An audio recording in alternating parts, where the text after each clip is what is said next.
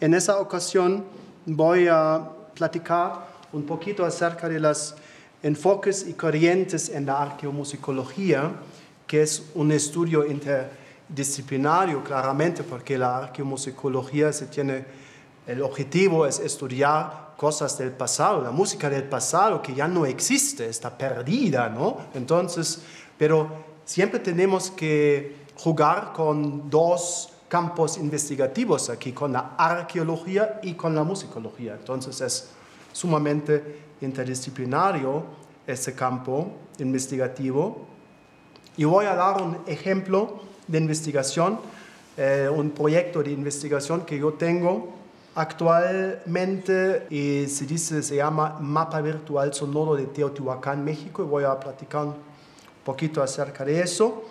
También voy a brevemente mencionar algunos problemas resultando por la interdisciplinaridad de nuestro campo. Empezamos con los enfoques.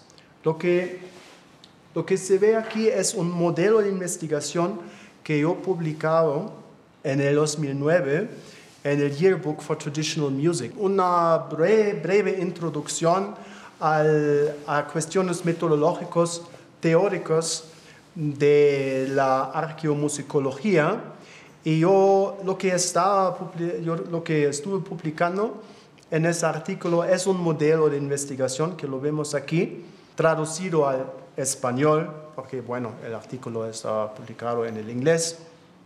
El foco de nuestro, nuestras investigaciones es el antiguo mundo sonoro. Hay cuatro fuentes básicos de estudio que son los restos de instrumentos musicales que se han excavado.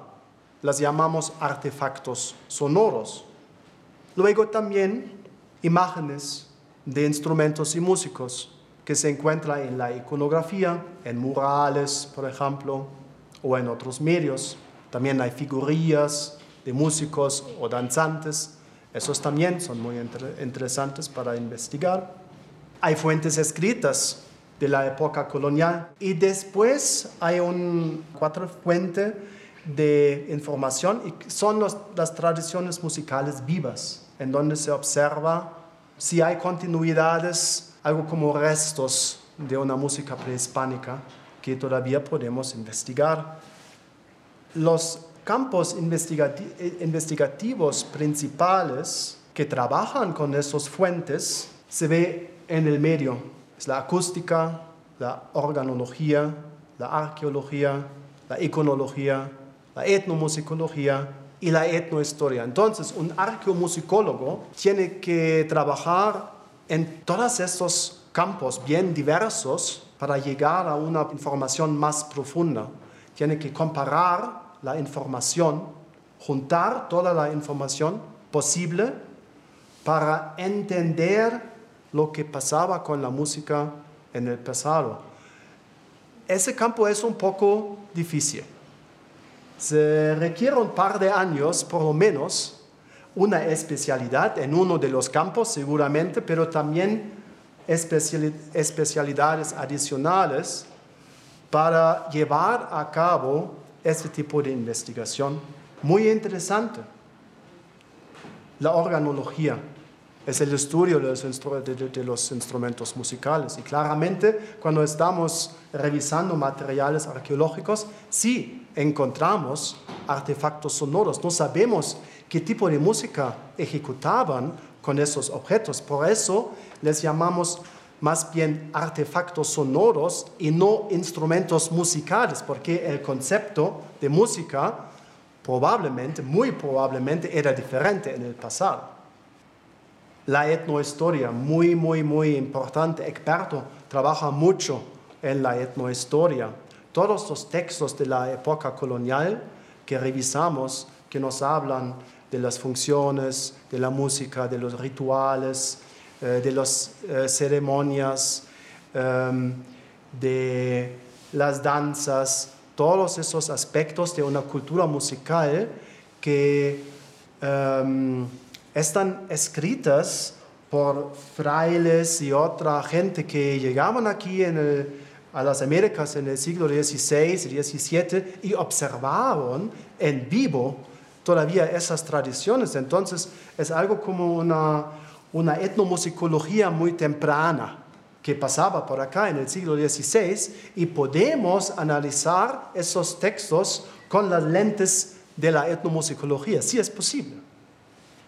La iconología muy importante. Todas las culturas prehispánicas fabricaban una gran variedad de objetos de pintura mural, um, figurillas de músicos, figurillas de instrumentos musicales en miniatura, por ejemplo, y mucho más que podemos uh, analizar iconográficamente, iconológicamente, para entender un poquito más, por ejemplo, aspectos como se tocaba un instrumento musical. Quizás en, encontramos una flauta en un templo. Bueno, aquí está la flauta cómo tocaban este instrumento. Quizás en el mismo templo encontramos un mural o un relieve en donde se ve un sacerdote que tiene el instrumento en sus manos y toca ese, ese instrumento. Tenemos la información, ah, eso era una de las posturas de ejecución. Esas son informaciones que nos dan las imágenes de instrumentos y músicos. Hablaba de la organología, de la iconología y de la etnohistoria. Y esos tres enfoques son algo como los enfoques tradicionales de la arqueomusicología. En las Américas hay investigación desde 1870. Las primeras publicaciones que se encuentran acerca del el tema de la música prehispánica se publicaban en esas fechas. Y desde entonces hay una larga historia científica de investigadores que trabajaban acerca del tema y los enfoques cambiaban claramente. En los años 40 del siglo pasado eh, los trabajos eran diferentes como en los años 50, 60, hasta las últimas dos, tres décadas, los enfoques etnohistóricos, organológicos y iconográficos eran siempre el foco principal de investigación. Solamente los, en los últimos 20, 30 años se agregaban poco y poco más aspectos como la etnomusicología. Uno de los, de, los problemas que tenemos aquí que la música viva, la música viva tradicional, se cambia rápidamente en la actualidad hasta, hasta que desaparezca. ¿no? Entonces uh, es uno de los retos. Um, pero las investigaciones etnomusicológicas sí son muy, muy valiosos para nuestros estudios. Solamente los enfoques, los enfoques metodológicos no están bien establecidos. Entonces, ¿cómo lo hacemos eso, ese tipo de comparaciones si no podemos probar una continuidad de tradición, por ejemplo? Casi siempre nos faltan informaciones. En México, por ejemplo, está la cultura de los, de los danzantes. Son, eh, no sé si ustedes eh, ya una vez eh, estuvieron en, en, México y se ve en el Templo Mayor, en el Zócalo, por ejemplo, o enfrente del Museo Nacional de Antropología, Em, gente que están danzando vestidos con mucha pluma y tocan instrumentos prehispánicos. Y dicen eh, que, que tienen una tradición fuerte desde la época colonial hasta hoy. Es un sincretismo por acá, porque son católicos, pero tocan instrumentos prehispánicos. Tocan la trompeta de caracol, tocan tambores, tocan el teponazli, el tambor de lengüeta, eh, tienen sonajas, y todo se ve como eh, en, eh, en, los, en los fuentes pictográficos, en, en los códices. ¿no? Se ve así como si los códices, son vivos en la calle. Pero ¿cómo probar continuidades aquí? Si no son reinventos, por ejemplo. Entonces es un problema. Pero hay en la llamada nueva arqueología, establecida desde los años 80, eh, hay esos enfoques de comparación, de comparación para entender más el material arqueológico con la observación de lo que se puede observar hoy.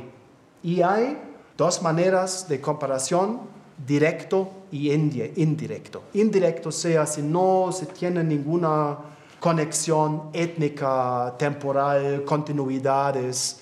Por ejemplo, si se observa algo de la música de los esquimos para entender algo de un completamente diferente, de una zona, cultura, ámbito, ámbito cultural completamente diferente. Esas sean comparaciones indirectas. Directas sean si comprobamos continuidades.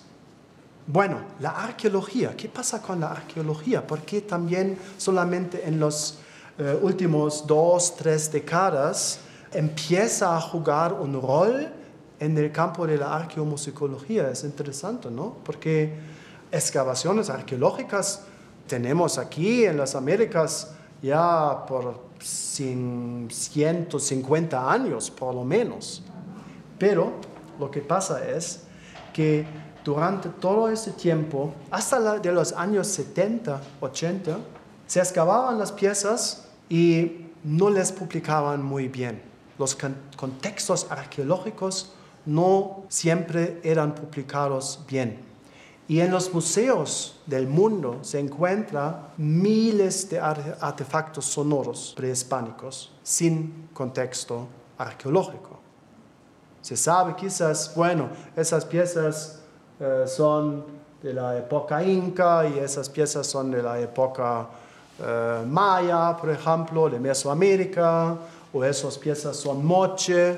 Bueno, estilísticamente se puede clasificar los objetos, pero no se sabe los lugares en donde se, se, han encontrado esos objetos, no se sabe los contextos precisos arqueológicos si provienen de tumbas o si provienen de, los, de un templo, por ejemplo. Entonces, esa información claramente es de suma importancia para nosotros para entender mejor lo que pasaba con esos instrumentos en el pasado. Pero en las últimas dos, tres décadas los arqueólogos son poco más y más atentos a eso, también buscan a los especialistas. El problema es que los arqueólogos frecuentemente no tienen nada que ver con la música. Como los músicos o los musicólogos, musicólogos no tienen nada que ver con la arqueología, no tienen ni idea. Es un problema de nuestro campo. Entonces, todos esos eh, objetos arqueológicos, artefactos sonoros que se encuentran en los museos, no están clasificados bien. Por ejemplo, hay muchas faltas eh, cuando se va a, los bancos de datos y se observa, bueno, instrumento, se dice instrumento musical, se dice flauta, pero no es una flauta, es una trompeta, por ejemplo. Todas esas faltas se encuentran porque son arqueólogos que clasificaban esos objetos. La acústica, bueno, la acústica de los artefactos sonoros también. La arqueoacústica es el campo en eh, lo que estamos hablando en este momento también surge solamente a partir de los años 80 del siglo pasado. Y influyó una buena parte de nuestros estudios, también en las Américas, mm, más bien las últimas dos décadas, hay más y más estudios arqueoacústicos y no solamente observamos, tocamos y analizamos la acústica de los eh, artefactos sonoros, también analizamos la acústica de los espacios arquitectónicos, por ejemplo, eh, y también analizamos la acústica del ambiente natural, analizamos los paisajes sonoros y ya llegamos un poquito más allá de una sola, de una pura descripción um, sonora de un instrumento musical en cuanto a sus frecuencias, por ejemplo. Uh, queremos estudiar uh, esos objetos en su ambiente en la actualidad. Aquí se ve, se ve uh, un, un, cuadro del sitio arqueológico de Teotihuacán del 1878 como se ve con el sitio arqueológico antes de las excavaciones. A la izquierda está la pirámide del Sol. En el centro se ve una parte de una gran calzada de procesión que se dirige a otra pirámide y la persona que pintaba el cuadro se encuentra encima de esa otra pirámide, que es la pirámide de la luna. Los arqueólogos nombraron esas pirámides así. Hablamos de la arqueoacústica, un poquito también de los retos que hay cuando observamos los espacios arquitectónicos, porque así se ve hoy. El sitio parcialmente excavado y se nota claramente el cambio. Lo que pasa es que excavaban esas plataformas piramidales y reconstruyeron parcialmente la arquitectura, pero mientras durante el proceso de excavación quitaban las superficies de estuco. Entonces, hoy en día vienen los arqueoacústicos para analizar cómo el espacio arquitectónico responde a la acústica, por ejemplo, de una trompeta de caracol. Quieren estudiar qué pasó por acá, pero el análisis tiene el problema que la superficie original no está, entonces es, llegamos a, un, a unos datos, pero ¿qué información nos dan si las superficies no son los originales? Entonces hay una, algo como una contaminación de los datos acústicos aquí, y entonces eso es uno de los retos que tenemos. Y en los últimos cinco, seis, años eh, empezaban a generar espacios virtuales.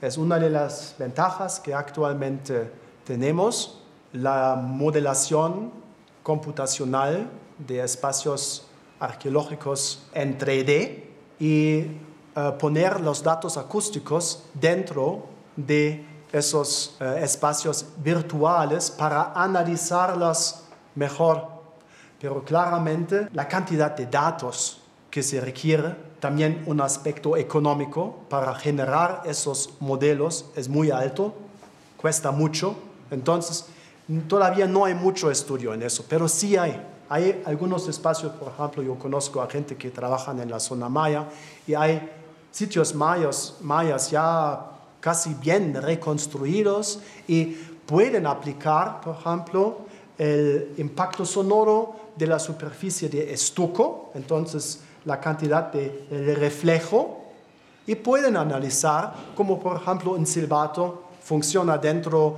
de un patio. Y les muestro aquí eh, una foto del sitio arqueológico de Teotihuacán y es justo porque eh, en Teotihuacán tengo mi proyecto actual eh, de investigación. Aquí se ve una mapa del sitio, está bastante grande, tiene en total más de 20, 20 kilómetros en cuadrado y en todo el sitio se han encontrado instrumentos musicales. Esos instrumentos musicales eh, se encuentran en dos, tres eh, archivos y museos principalmente y eh, revisamos. Entonces ya, ya, tenemos todo el registro de los objetos sonoros que se han encontrado y sabemos a dónde se han encontrado. Entre otros, se han encontrado estas flautas. Esas son flautas cuádruples. El proyecto empezó eh, solamente hace eh, tres meses, pero ya tengo las primeras réplicas, porque justo sin buscar, dos meses antes que iniciaba el proyecto, se me llegó un, un mensaje electrónico de un, de un mexicano que está en la reconstrucción de instrumentos y me escribió, oye, aquí estoy, tengo esos instrumentos y estoy trabajando, quiero contactarles. Y bueno, estoy eh, buscando a alguien que me, me pueda producir eh, reproducciones y ya nos encontramos dos veces. Yo tengo un taller en una granja en donde vivimos, en Polonia, y tengo un taller de cerámica por acá, entonces empezamos a trabajar juntos para la replicación de esos instrumentos que son bien complejos y los dos, tres, cuatro reproducciones que se han elaborado hasta la fecha en los, últimos años, de una manera no sonaban bien. Y, la gente que, es, que eh, reproducían esos instrumentos no, no entendieron por qué. ¿Por qué no suenan esos instrumentos? O por qué no suenan como imaginamos que suenan. Es un problema aquí. Entonces, lo que se tiene que hacer en la reproducción de instrumentos musicales, y eso, la reproducción forma parte integral de nuestros estudios, porque los objetos arqueológicos frecuentemente pues ya no suenan, están dañados. Por ejemplo, esas dos flautas tienen, son parcialmente reconstruidas, entonces tampoco se sabe la forma original de esos objetos. Lo que vemos aquí son pues, objetos arqueológicos excavados y parcialmente reconstruidos. Y eso es algo que, pasa frecuentemente cuando se va a un museo y se ve un, un objeto arqueológico muy bonito, completo. Frecuentemente son objetos reconstruidos y no se nota. Lo que pasa aquí, por ejemplo, se, se ve la configuración de los agujeros de digitación. Son tres y tres en las dos tubos de la derecha. Lo mismo aquí, pero aquí se ve la mancha un poco más oscura.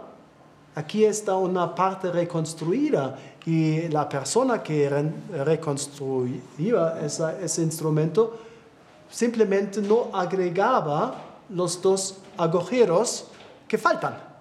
Actualmente faltan por acá, pero estuvieron. En la pieza original estuvieron. Y aquí toda la zona también está reconstruida. Lo que es interesante en esas flautas son las ventanas.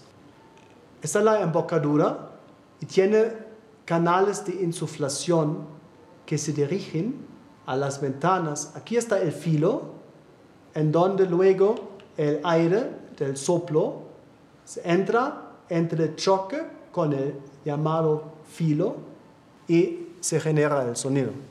Pero esas ventanas son muy particulares, son muy largas, son muy angostas, ¿sí? Y además son irregulares. Cada ventana es diferente. Y en las pocas reproducciones que se han eh, efectuado hasta la fecha, no observaron bien la forma original de las ventanas y aplicaban la forma muy común de las flautas de cerámica de Mesoamérica, que son ventanas más bien cuadradas, un poquito más pequeñas. Claramente, esas reproducciones no sonaban, porque se tiene que aplicar eso y se tiene que em, efectuar modelos de experimentación para entender, empezar a entender lo que pasó con esos instrumentos. Y eso es exactamente lo que estamos haciendo.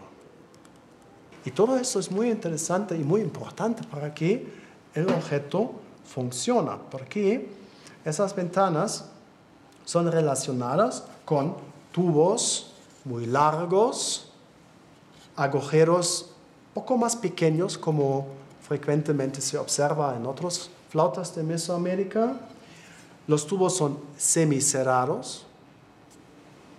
Y todos esos elementos organológicos tienen un uso. No es simplemente porque ah, vamos a reproducir eh, esas flautas así. no, no, no, no, no.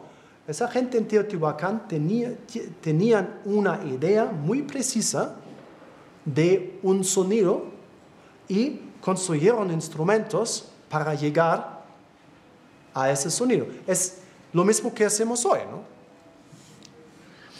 Entonces, lo que estamos haciendo, descubrimos algo como aspectos sonoros de la cultura teotihuacana perdidos por lo menos 1500 años.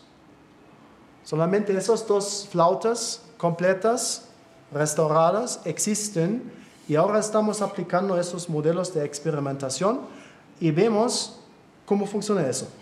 Esos agujeros por abajo, si no se aplica esos agujeros y lo probamos, los tubos no suenan. Son en inglés vent holes. Bueno, entonces, ahora tenemos esos instrumentos y la ejecución experimental, lo que estamos haciendo aquí con esos objetos, es cuando tocamos un instrumento arqueológico, es, es, una, es una actitud experimental, ¿no? Porque no sabemos, no sabemos, no, no tenemos ninguna idea de las melodías, de los ritmos, de la manera de ejecución. Es muy complejo todo eso, pero también es muy interesante porque llegamos a sonidos perdidos de esa manera. Por ejemplo, cuando se ve un músico, una figurilla de música, de un músico, y tiene esa posición, bueno, ¿qué tanta información nos puede proporcionar una simple figurilla de música? Bueno, es, no danzaba, claramente. La música no era de baile, eso sí se puede decir. Era una música meditativa, ritual, ceremonial. Lo que pasa es en Teotihuacán no tenemos ninguna fuentes etnohistóricas. Tenemos muchas fuentes etnohistóricas acerca de la cultura musical mexica, azteca, del postclásico mesoamericano, pero esos son 500 años más después. En Teotihuacán no tenemos ninguna observación en viva de la música. Entonces nos falta mucha información lo que podemos hacer es experimentar entonces. Ok, ahora voy a probar. ¿Qué va a pasar?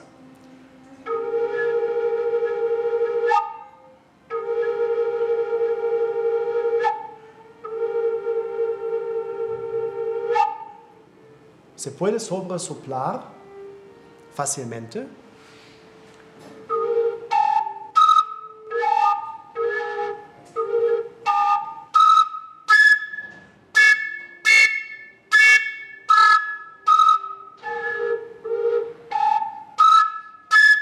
cuatro octavas.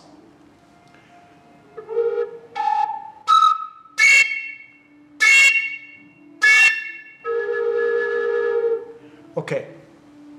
Los sonidos no son, los fundamentales de esos sonidos no son muy claros, ¿no? Tienen, un, tienen mucho aspecto microtonal aquí.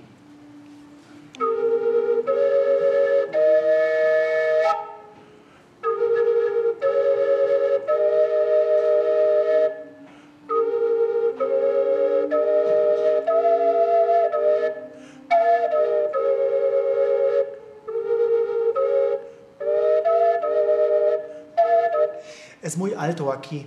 Llegó ayer y tengo problemas con la respiración, perdóname.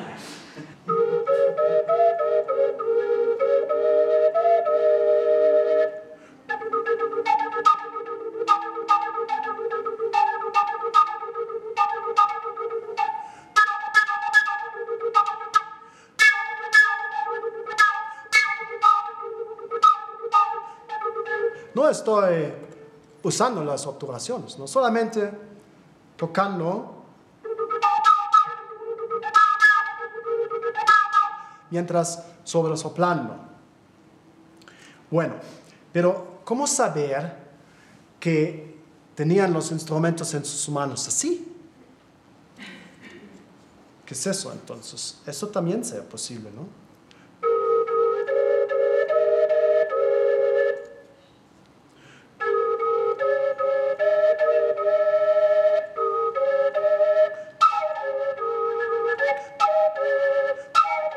La música se escucha algo andina. No sé por qué, pero yo tengo así como un, algo como, ¿conocen las pifilcas, por ejemplo? O las antaras. Algo, algo se, se nota aquí que no se escucha mesoamericana, para mí. Es muy interesante.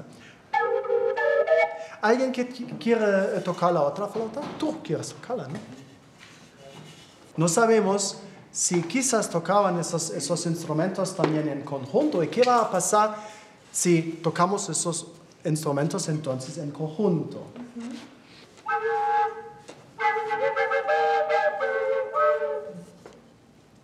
Sí, prueba un poquito para, para Se pues, necesita mucho acostumbrarse. Se necesita Sí, mucho se aire. necesita mucho aire. No se puede tocar melodías largas, bonitas, ¿no? No es posible.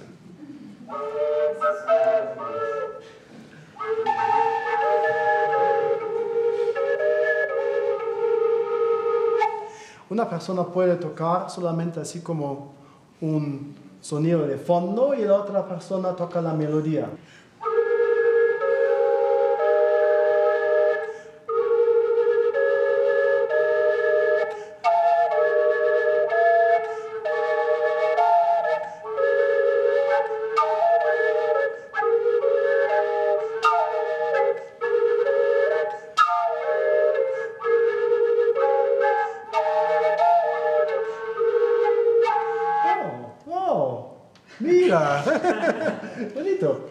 Entonces, ¿qué generamos aquí?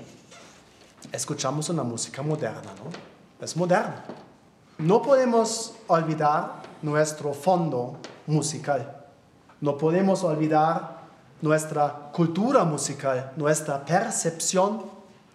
Entonces, influye fuertemente a la música que tocamos aquí en, con- en un instrumento arqueológico.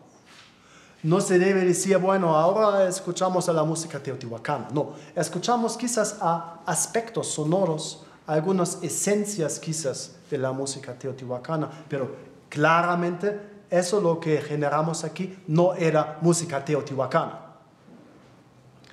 Es un problema de la investigación y hay un límite también que tenemos. Quiero mostrarles también otros instrumentos de Teotihuacán. Aquí se ve la distribución de los hallazgos de flautas cuádruples en el sitio. Esto también nos puede decir algo. Aparentemente no tocaban esas flautas en todos los lugares del sitio. También se conoce de la cultura teotihuacana esas trompetas cilíndricas de cerámica, son, tienen ese tamaño, no más de 30 centímetros de largo. Solamente también hay dos, dos, dos piezas completas. Esta está en el Metropolitan Museum of Art en Nueva York. Y esto es la distribución de esas flautas cilíndricas en Teotihuacán. Se nota dispersada en toda la zona arqueológica. Las flautas cuádruples, ciertamente no. Las trompetas cilíndricas, sí. Y estaba pensando, bueno, ¿qué podría ser la función de esas trompetas? Quizás, quizás, fungaban como medio de comunicación dentro del sitio, para llamar, para un- anunciar algo, una urgencia, un fuego, llamar a los guerreros, por ejemplo. Ciertamente era un, un instrumento, no sabemos, un instrumento musical, un objeto sonoro muy común en esa zona de Teotihuacán. Bueno, y que también hay esos murales muy, muy, muy bonitos. Lo que vemos aquí es un jaguar, pero tiene un tocado, probablemente un sartal de concha. El tocado no es un- simplemente un, un jaguar, es un sacerdote jaguar, quizás un sacerdote transformado en un cierto ritual a un jaguar que vemos aquí y toca una trompeta de caracol. Lo que vemos aquí eh, son volutas que simbolan el sonido que sale. Esas trompetas también se han encontrado en Teotihuacán. Aquí está una.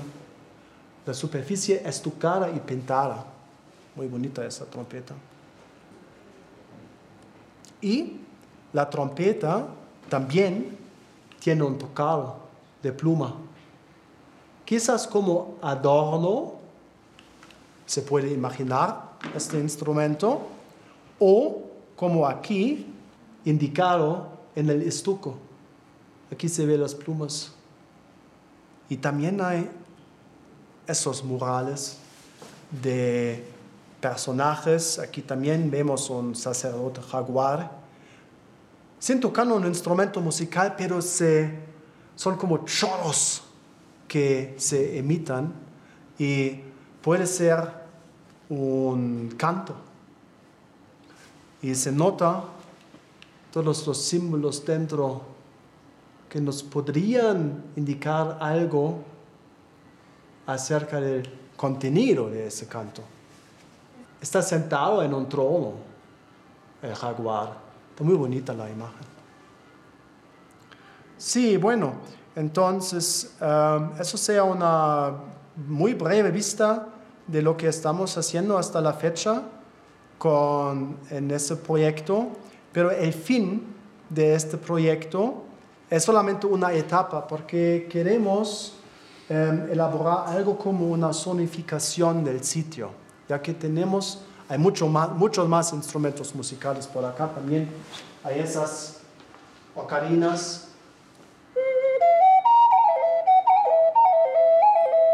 Se escucha como un sonido muy normal de ocarina, pero está muy bonito.